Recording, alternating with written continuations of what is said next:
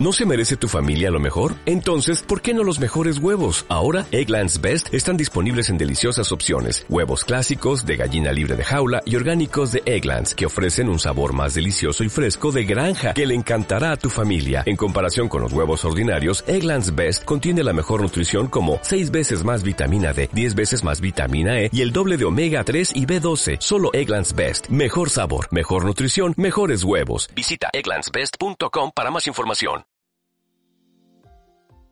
Esto es Cuaderno de Historias, el podcast de curiosidades históricas de Alfred López. El español que rechazó un cheque en blanco de la NASA. Nacido en Granada en 1879, Emilio Herrera Linares fue científico, inventor, militar leal a la Segunda República, político y uno de los pioneros de la aeronáutica en España.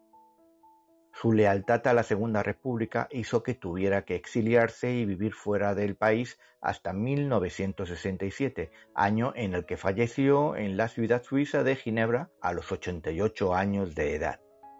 En su largo currículo de actividades podemos encontrar que llegó a ostentar el cargo de presidente de la República Española en el exilio entre 1960 y 1962. Pero su actividad política podríamos decir que fue mínima en comparación a todo lo que realizó como hombre de ciencia en el campo de la aeronáutica, además de ser uno de los pioneros que sobrevoló el estrecho de Gibraltar en 1914.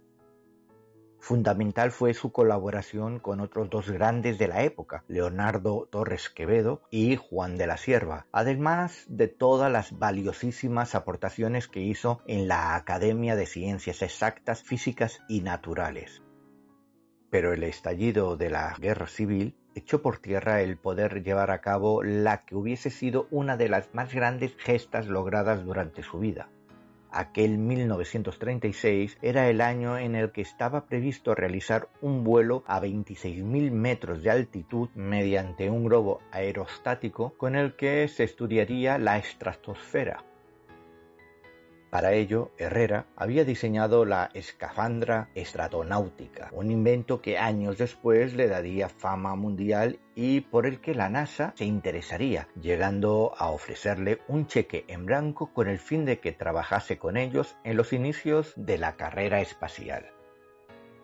Dos fueron los motivos principales por los que decidió rechazar la suculenta oferta que le había realizado la Agencia Espacial Estadounidense. Por un lado, su avanzada edad, ya que por aquel entonces vivía en Suiza y su salud comenzaba a ser delicada, por lo que tener que trasladarse hasta los Estados Unidos no hubiese sido del todo conveniente. Pero la otra de las razones por las que no aceptó fue por arranque de orgullo patrio. Entre sus condiciones figuraba el que la bandera española debería ser colocada junto a la estadounidense cuando la expedición espacial llegase a la Luna, exigencia que los norteamericanos no aceptaron y que a Herrera le sirvió para no aceptar la oferta. Eso sí, brindó todo tipo de ayuda a través de sus estudios e investigaciones y la incorporación al equipo de ingenieros de la Agencia Espacial de algunos de sus colaboradores. Y es que la escafandra estratonáutica está considerada como la antecesora de los trajes espaciales desarrollados por la NASA y que sirvieron para llevar hasta la Luna a los tripulantes del Apolo 11 en julio de 1969. Fue tan decisiva la aportación de lo realizado por Emilio Herrera que incluso el propio Neil Armstrong entregó una roca lunar a Manuel Casayuz que era uno de los más estrechos colaboradores de Herrera que trabajaba en la NASA, para que se la hiciera llegar. Lamentablemente, Emilio Herrera Linares había fallecido dos años antes.